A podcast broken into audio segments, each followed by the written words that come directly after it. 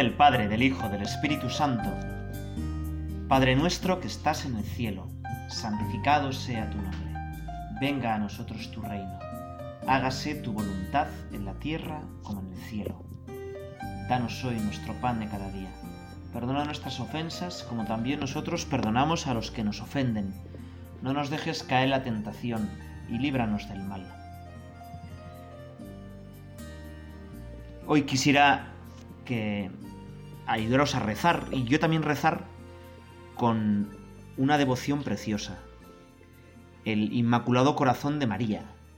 No sé si conoces mucho esta devoción, quizá en tu parroquia hay una imagen que tiene a la Virgen, normalmente con las manos en el pecho, con, sobre un corazón, que a diferencia del corazón de Jesús, está rodeado de unas rosas blancas normalmente, y también está, como el corazón de Jesús, en llamas. Es una devoción pues que fue creciendo, que ha ido creciendo a lo largo de la historia y que me parece que es muy importante para el mundo de hoy. Ha ido creciendo pues al hilo también del Sagrado Corazón de Jesús y hay muchísimas instituciones que se han acogido a su protección. Yo no sé si te ayuda o no, pero me gusta empezar pues estos réticos de oración, nuestro rato de charla con Jesús, con una escena de una película. Puede a veces que igual esté un poco traído por los pelos, pero me parece que así pues podemos ver las ideas como encarnadas, ¿no? Aprender ejemplos concretos. Eh, el trocito que yo al pensar en el Inmaculado Corazón de María te voy a poner es de una película El Hobbit, de esta serie que quizá la conoces, yo creo que sí, yo creo que todos la conoceréis, del Señor de los Anillos, que creó Tolkien. Tolkien, la verdad es que es un personaje increíble, ¿no? Es inglés, profesor de Oxford, católico, en un tiempo en que los católicos, pues quizá lo tenían un poco más complicado en Inglaterra, en principios del siglo XX. Mm, su tutor, al faltar sus padres, fue un cura, precisamente de, de los de Newman. Y él, pues en estas eh, novelas que luego se han llevado al cine, pues de alguna manera quiere eh, transmitir ideas cristianas, pero sin que se note mucho. Quiere, por un compañero suyo, bastante amigo suyo, que es C.S. Lewis, eh, hace una cosa parecida, las crónicas de Narnia, pero C.S. Lewis es como mucho más explícito el mensaje cristiano y la identificación del león con Cristo, y es como mucho más sencillo. Pero precisamente Tolkien quiere, eh, piensa que muchísimas ideas cristianas tienen que llegar a gente pues que quizá perdió la fe o que está un poco alejada o que tiene muchos prejuicios contra la iglesia o contra todo lo que sea espiritual. Y por eso, El Señor de los Anillos, la comparación no es tan sencilla. Pero eh, me parece que este, este, este pasaje es bastante claro. Y yo quisiera relacionarlo con el corazón de María. Quiero que lo voy a poner, lo vais a escuchar y a ver si os parece que es un poco exagerado o traído por los pelos, ¿no? O de verdad, pues eh, podíamos de ahí sacar oración y hacer oración contigo, Señor, ¿no? Vamos a escucharlo.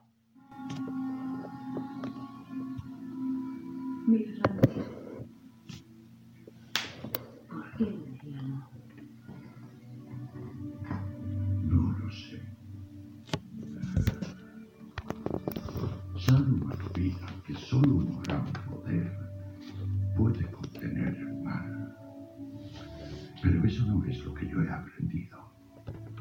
He aprendido que son los detalles cotidianos, los gestos de la gente corriente, los que mantienen el mal a raya. Los actos sencillos de amor.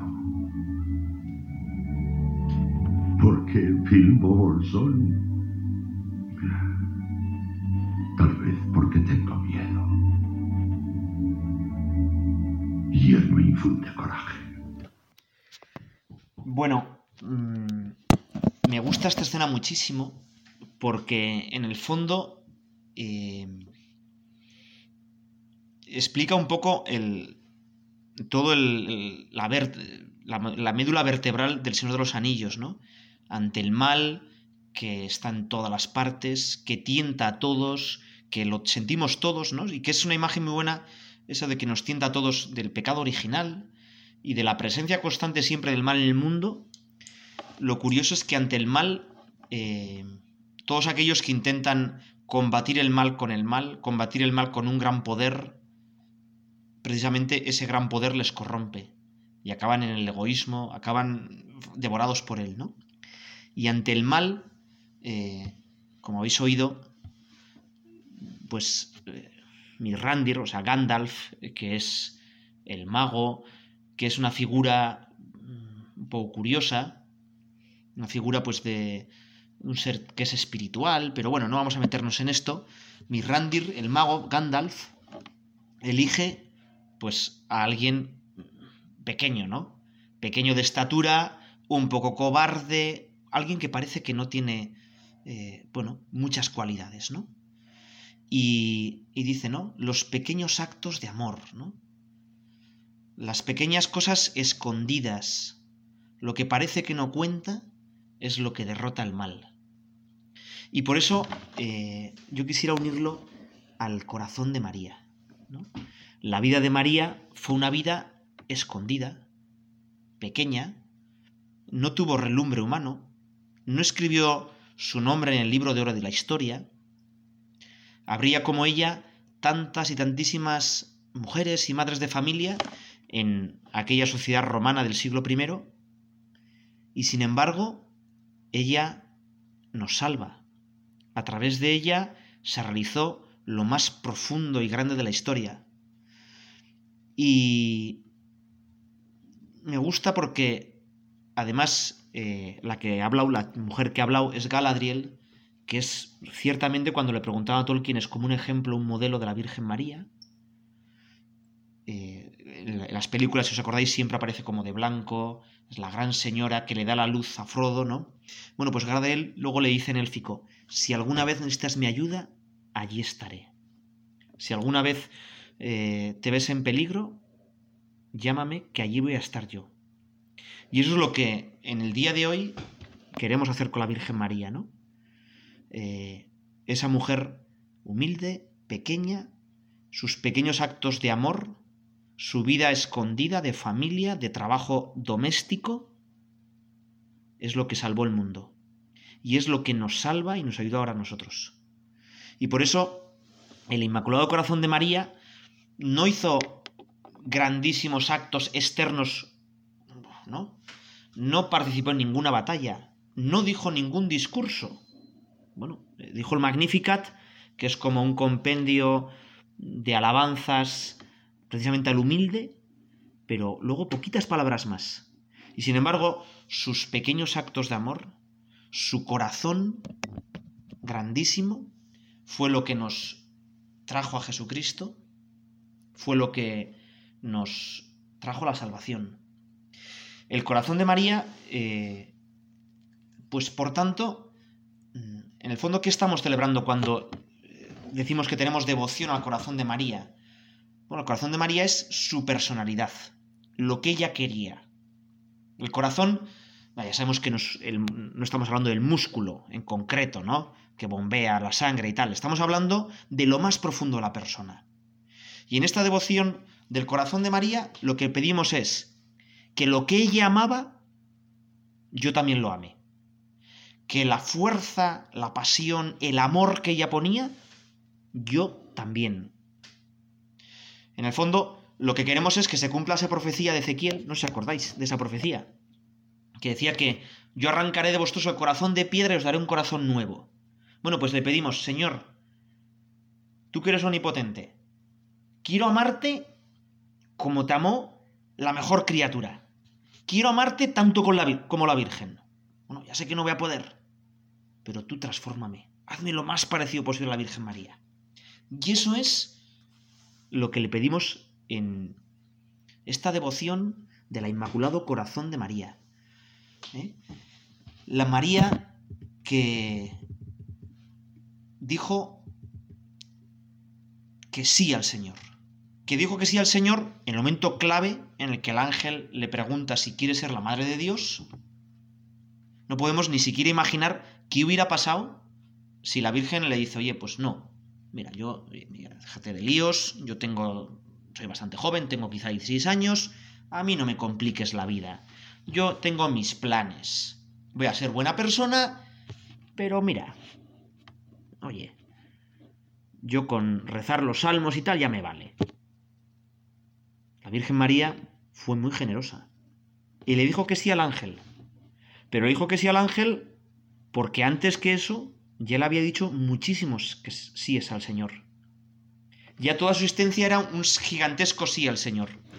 Y después de ese sí al ángel viene el gigantesco sí que le dice a su primo Isabel. No sé vosotros, yo, si Dios me hubiera encargado eh, la tarea de ¿no? ser la madre de Dios, me cuidaría muchísimo. No va a ser que me tropiece y la líe, ¿no? Pero ella dice que corriendo se pone en camino, oye, que tengo que ayudar a, mi prima.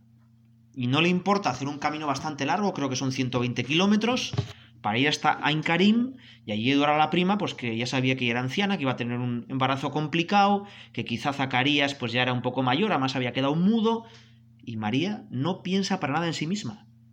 Eso es un sí muy grande. A los demás y a Dios. Y después, pues si veis, ¿no?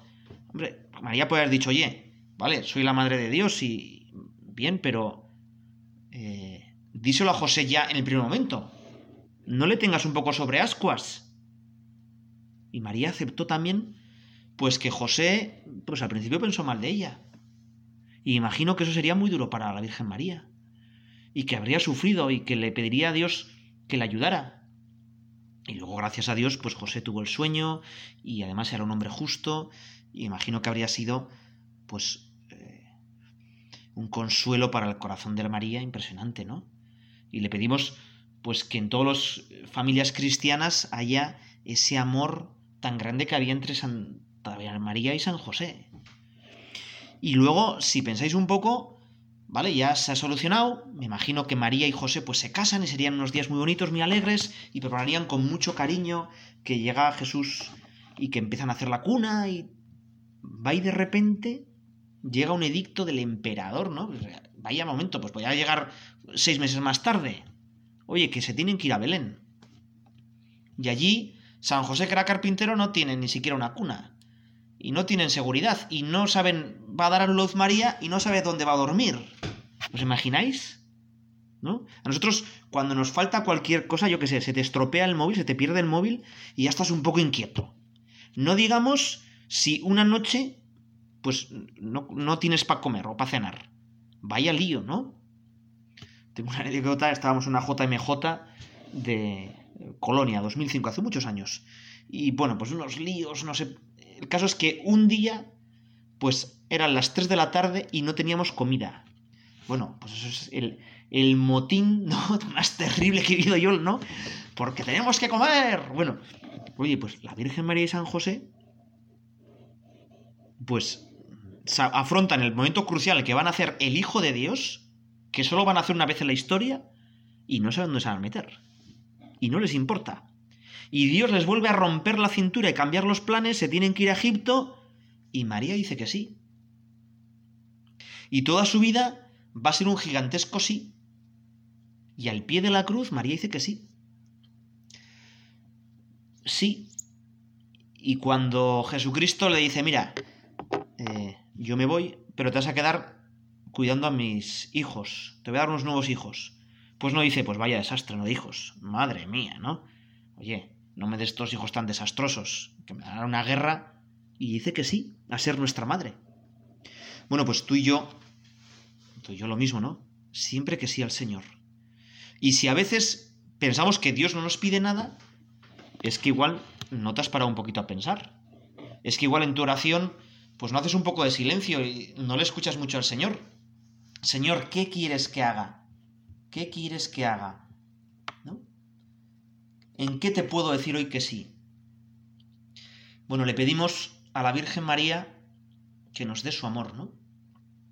Hay algún autor espiritual que dice que es un amor es humano, pero a la vez tan divino, inmaculado y a la vez redimido, virginal y nupcial, maternal de todos nosotros, ¿no? Y por eso la liturgia bizantina, estos hermanos nuestros bizantinos que también le quieren muchísimo a la Virgen María, eh, en un himno muy famoso, dice que la Virgen María es un abismo insondable para los ojos de los ángeles. O sea, los ángeles están admirados de cómo es su reina, de su humildad, y es una cumbre inaccesible para los razonamientos humanos. En latín se suele decir de María nunquam satis, o de María nunca suficiente. O sea, siempre nos quedamos cortos. Y tú y yo, hoy con una descaro y una audacia, ¿no? Increíble, le pedimos al Señor que quite mi corazón pequeñito, ajado, estropeado, negro, por tantas tonterías y tantos pecados, y que me dé el corazón grande de la Virgen María.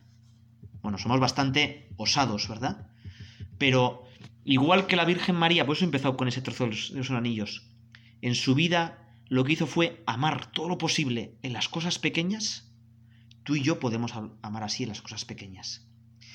Y yo parándome a pensar un poquito, ¿cómo era ese amor de la Virgen María? ¿Cómo era esa, ese corazón de la Virgen María? Bueno, pues lo primero, eh, yo he sacado como tres cosas, tres cosas muy sencillitas. Muy sencillitas que además lo decimos en oración, que seguro que tú la conoces, ¿no? Porque yo tampoco soy aquí el gran experto, ¿no? De nada, vamos. Que es, yo quisiera, Señor, recibirte con aquella pureza, humildad y devoción con la que te recibe tu Santísima Madre. Y eso muchos le decimos todos los días al Señor, ¿no? O sea, y queremos decírselo de verdad. Venga, Señor, dame la pureza, el amor, la humildad y la devoción de la Virgen María. Bueno, por eso tres cosas, humildad, pureza y devoción. Y humildad, ¿no? Y la verdad es que cuando estuve en Panamá, en el año 2012, en la JMJ, que fue una cosa maravillosa, o sea, fue un regalazo, ¿eh? Por todo, pues hasta, meteorológicamente, bueno, fue una cosa increíble. Bueno, pues a mí me chocó mucho que en el himno oficial de la JMJ 2019 eh, era algo así de, he aquí la sierva del Señor. He aquí la sierva del Señor, hágase en mí según tu palabra. Y me sorprendió que en esos países de Centroamérica por lo menos, la palabra esclava del Señor les parece como muy fuerte. Y la han cambiado. Bueno, no sé, igual es, no, yo no sé nada de, ¿eh? de y esas cosas, no tengo ni idea. Pero eh, me parece que, claro, decir que soy la esclava del Señor. El Señor caga en mí lo que le dé la gana. Lo que quiera. No me voy a quejar para nada. Es lo que decíamos antes del sí, ¿no? Y humildad, pues es eso.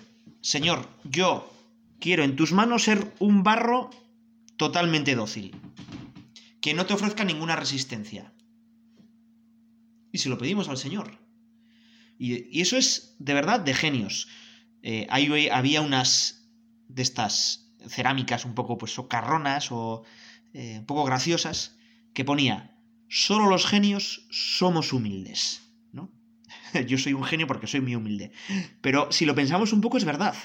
Las personas que son humildes es que son geniales. Porque no se apoyan en sus fuerzas, sino que se apoyan en Dios. Porque es de genios, de verdad, darse cuenta que tú vales muy poquito. Delante de Dios, ¿no? ¿Os imagináis una pequeña hormiga enfrente de nosotros? Pues no es nada, ¿no? Bueno, pues hay mucha más diferencia una pequeña hormiga y yo. Hay mucha más diferencia entre Dios y yo que, que entre yo y una pequeña hormiga, ¿no? Es decir, la Virgen María es genial porque supo apoyarse en Dios. Proclama mi alma la grandeza del Señor porque ha mirado la humillación de su esclava. ¿Eh? Y humildad, entonces, es sobre todo reconocer lo que somos, ni más ni menos. Ni yo soy todo y yo soy la medida de todas las cosas y el centro del universo, ¿no? Y Copérnico se, se equivocó, porque en realidad la Tierra no es gira alrededor del Sol, sino que gira la Tierra alrededor mía y yo soy el más importante, ¿no? En el colegio es curioso, tenemos bastantes niños que parecen niños peonza, porque están todo el día dándose vueltas a sí mismos. Es que yo he dicho, yo tal, yo... Y, a veces esto que lo vemos muy fácil en un niño, yo me miro a mí mismo y digo, madre mía, yo también soy un poco peonza. Soy el yo-yo, ¿no? Todo el rato dándome vueltas a mí mismo. Me han dicho, yo es que me merezco, es que a mí... Bueno, humildad es escapar de ese yo, que cuesta, ¿eh? yo aquí os hablo, pero si vierais de verdad, cuesta mucho, ¿verdad? Escapar de ese yo y dejarle trabajar a Dios. Y humildad, claro, ni más ni menos. Es que yo no soy el centro del universo, pero soy hijo de Dios. Pero Dios se ha fijado en mí. Igual que se fijó en la Virgen María y le encomendó la misión grandísima de ser la madre del Redentor, también se ha fijado en ti y te ha dado una tarea importantísima. ¿eh? Te ha dado una tarea importantísima.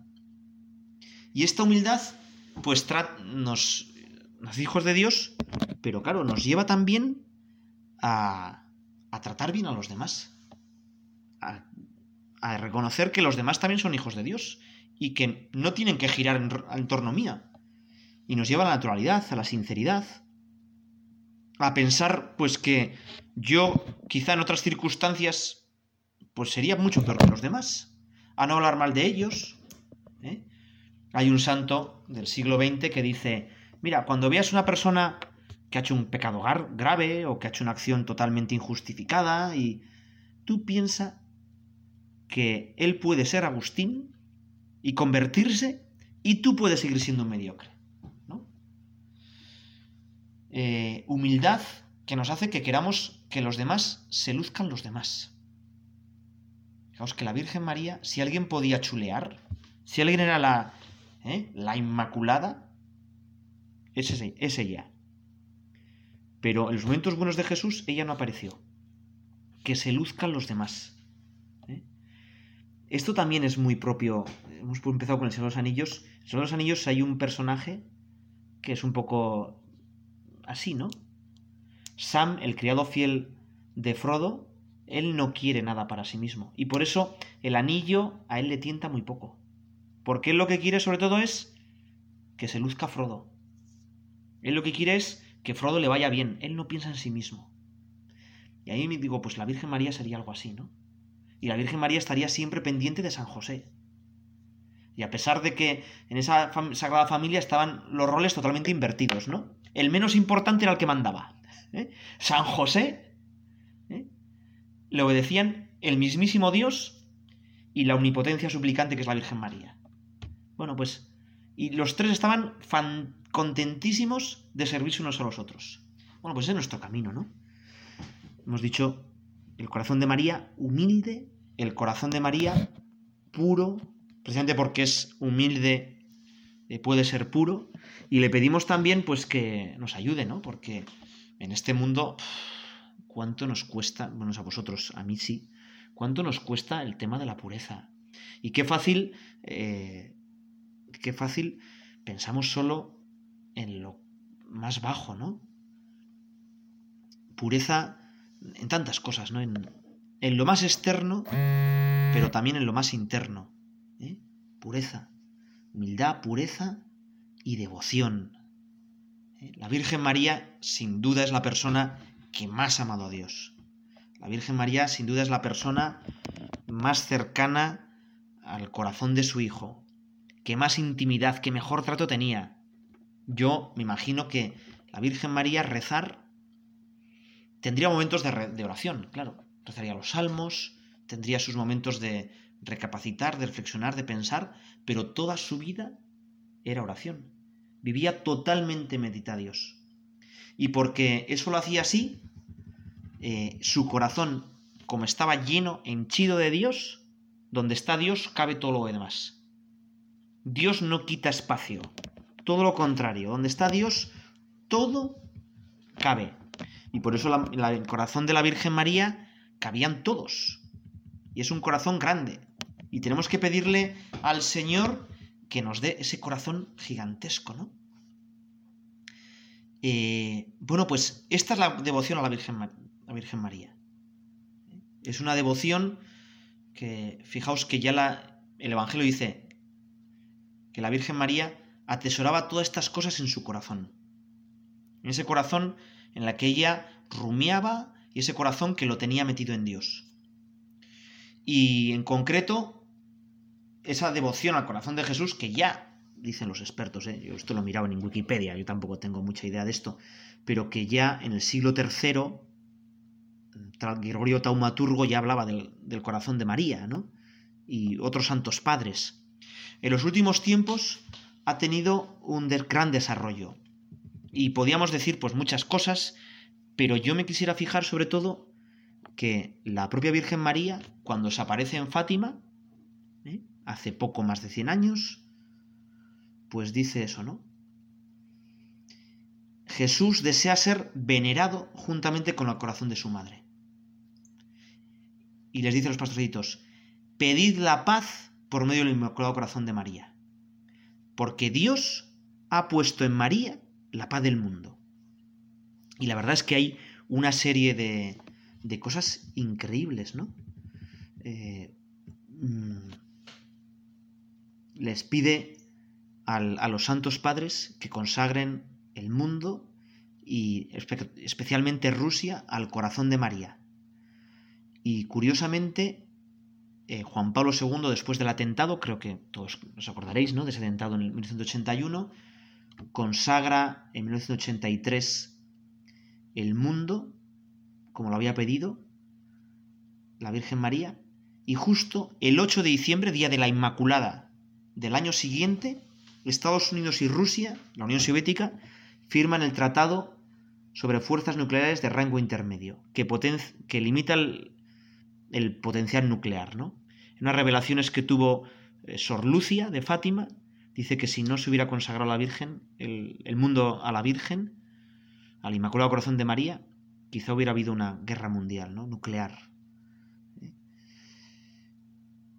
El propio Ronald Reagan, que no era católico, que era presbiteriano, cuando en 1984 se reúne con Juan Pablo II, San Juan Pablo II, dice que le di las gracias por su vida y su apostolado, y me atreví a sugerirle que el ejemplo de hombres como él mismo y la oración de personas sencillas en cualquier lugar Personas sencillas como los niños de Fátima tienen más poder que todos los grandes ejércitos y gobernantes del mundo.